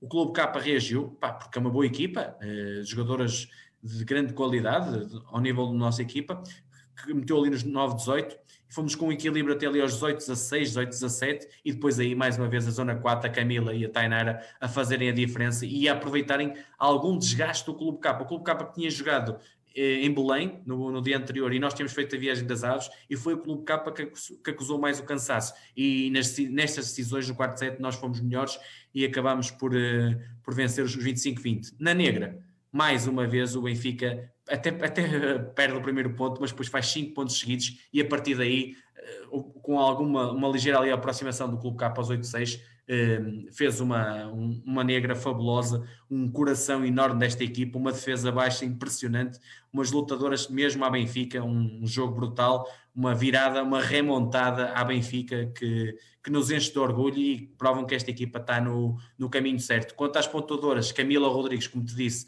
MVP 24 pontos, a Tainara faz 17, a Daniela Ferreira mais uma vez bem com 12, a Neuza, que neste caso foi melhor que a Karina, fez 10 pontos e, e destaques aqui só para, para os 11 pontos de bloco que nós fizemos e, um, e os 73% de recepção que tivemos. Acho que são dados de destacar e que provam que o crescimento desta equipa está a todos os níveis e aqui os meus parabéns ao Nuno Brites pelo trabalho que está a fazer e digo já, uh, uh, próxima jornada, jornada novamente dupla, Benfica Boa Vista no sábado ao meio-dia e meia na luz, sendo que no domingo é o Benfica Leixões às 15 horas também na luz. Um jogo Boa Vista em claramente vamos, temos que triunfar por 3 a 0, num jogo Leixões, onde Leixões é favorito, mas quem sabe não podemos ter aqui uma surpresa, 7 a 7, ponto a ponto, e veremos um, podemos ter aqui um, mais um, um, Benfica, um, grande Benfica, que é a única equipa que até agora derrotou o Futebol Clube Porto, líder do campeonato nesta altura.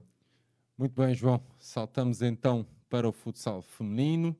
A nossa equipa de, feminina de futsal bateu o Sporting por 6 bolas a 2 no jogo da terceira jornada do Campeonato Nacional, Zona Sul.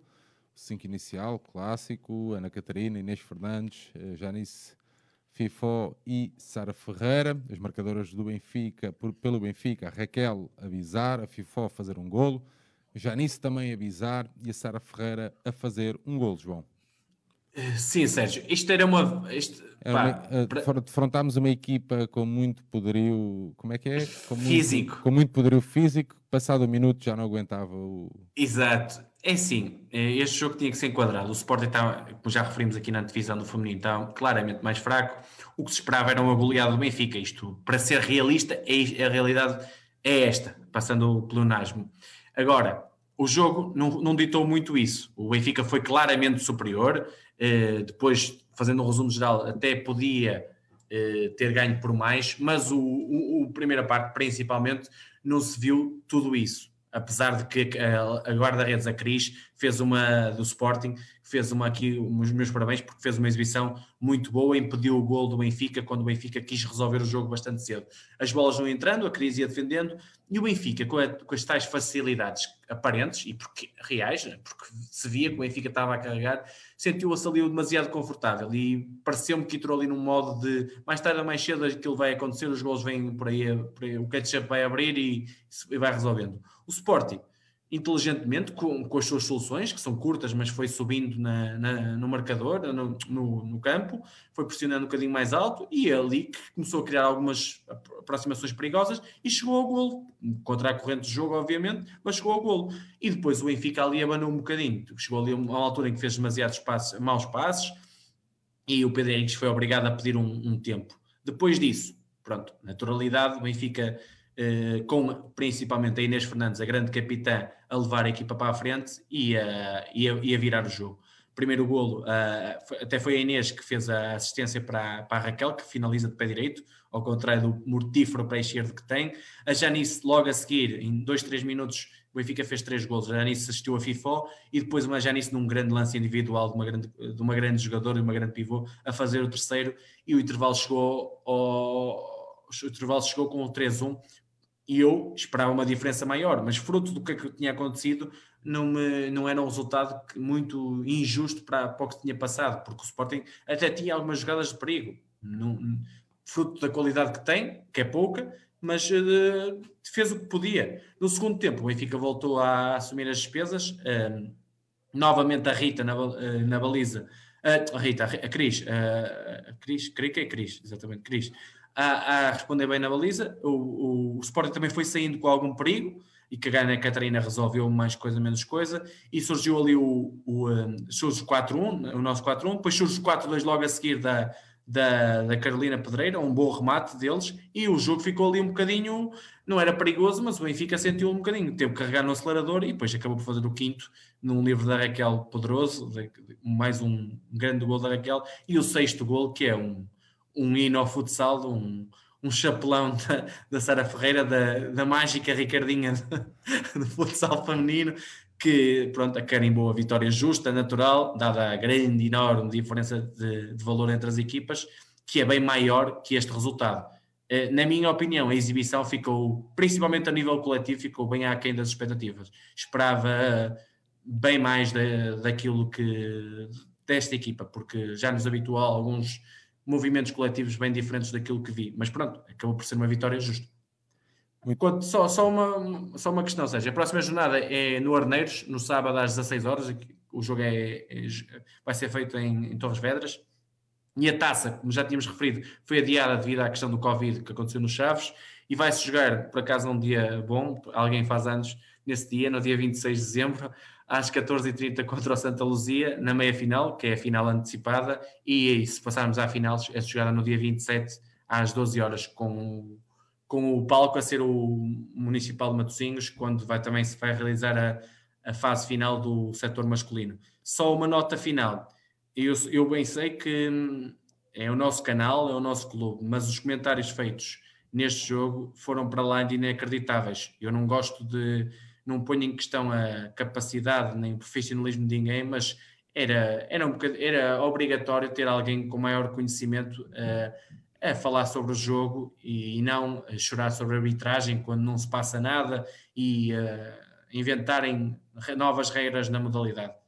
não, não gosto disso. Acho que o Porto Canal e a Sporting TV, apesar de tudo, dão-nos um bocadinho mais de lições nesse aspecto, no, no conhecimento das pessoas que estão a, a narrar e a comentar o jogo. Muito bem, João, fica então uh, feita essa nota.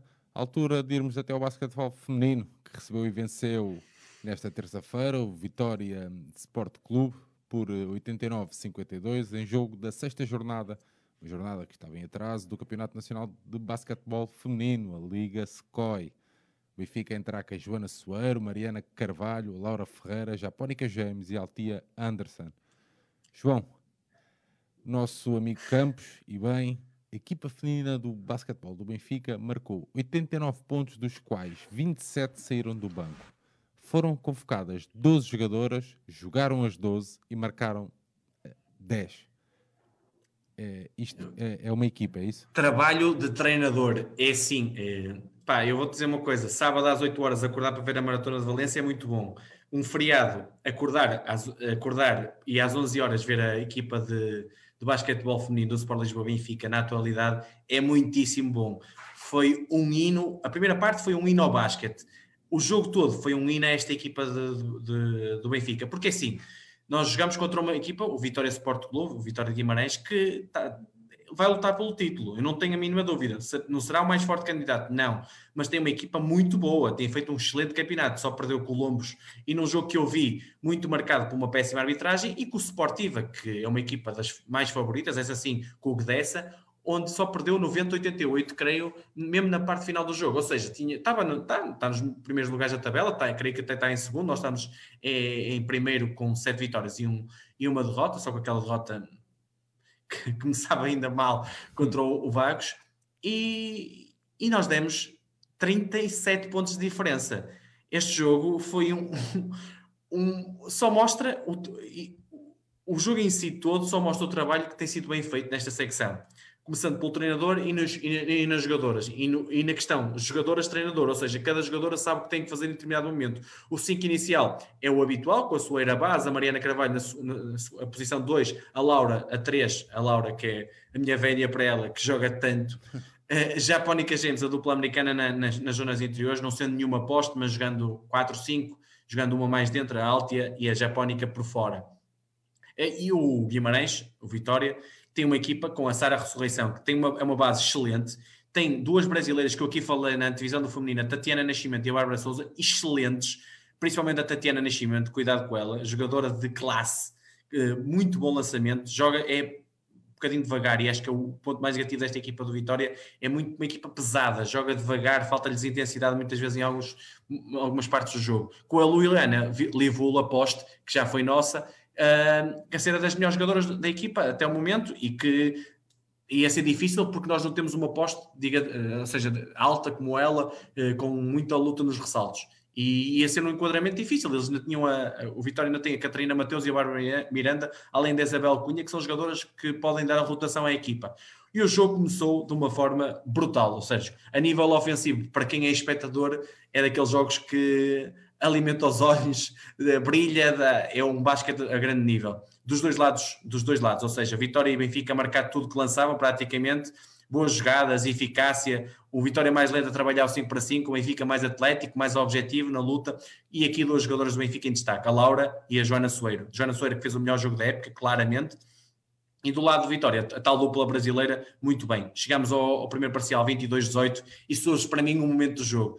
Quem viu na Benfica TV viu que o, o treinador Eugênio Rodrigues, aquele estava 22-18 e dá um, não é um raspanete, foi um bocadinho mais eu acho que se ouviu em quase Lisboa toda o que as jogadoras ouviram.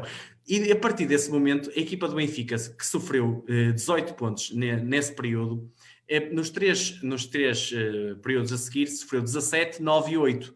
Se calhar tem algum efeito, o que o homem diz. Obviamente que ele não pode dizer só mal da equipa, também tem que, e de certeza que disse aos jogadores no final, grande trabalho, mas é que naqueles momentos, mesmo a ganhar, que tu vês que uma equipa um treinador que, te, que, vê que a equipa não está a defender como ele queria e põe a equipa a defender. E a equipa responde. A segunda, segundo parcial, segundo período, respondemos muito bem, mais agressividade defensiva, apesar do, do Vitória estar sempre também a responder, não, não houve ali uma grande, uma grande vantagem, mas o Benfica na parte final, com aqui já a Japónica e a Mariana Silva em destaque, a chegar ao intervalo com os tais 10 eh, pontos de diferença, é regular uma, uma diferença justa perante aquilo que se passava. A segunda parte é só deu Benfica, foi uma demolição total. Em 5 minutos fizemos um parcial de 17-2 rapidamente e resolvemos ali a questão. E aqui é que entra o que eu estava a dizer mal do masculino, que é chegas aos 15, 20 pontos e depois não, não queres marcar, não queres marcar mais, e aqui é a fome desta equipa, é sempre a querer mais, é sempre a subir a vantagem. Se está a 25, queremos 30, se está a 30, queremos 35, e defesa, defesa, defesa, defesa. É, é isto que se pede a uma equipa do Benfica. Pode não correr bem o jogo, mas dar tudo, entregar tudo, querer mais, querer mais. É isto, ser eternamente insatisfeitas. É isto que se pede. E, pá, e, e dá gosto de ver aquela equipa coletivamente a trabalhar, a procurar a melhor solução, sem forçar, sem ninguém a forçar. E chegas a 5 minutos do fim com 32 pontos de vantagem. E aí o que é que. E eu, eu percebi o Eugênio, já tinha ganho o jogo se calhar antes, mas o que é que quis? Quis marcar a diferença, quis dizer ao, Vitória: peraí, nós, nós somos os principais candidatos ao títulos, vocês querem quiserem nos ganhar, têm que jogar muito, muito mais que isto a equipa do Vitória se calhar já vai entrar no jogo a seguir contra nós com algum receio, com mais algum respeito. É diferente ter 30 do que ter 10 ou 15 pontos de vantagem. Era mais fácil, se calhar, o, Eugênio meter 10 minutos de fora de melhores jogadoras e se calhar a diferença final ficava nos 15, 20. Assim, ficam nos 32, porque mesmo aquelas jogadoras que jogam menos, a Sofia Ramalha, a Dora Duarte, a Carolina Aguiar, a Ana Barreto, que entraram, mesmo assim mantiveram a diferença e acabaram, até subiram para os 37 pontos de diferença.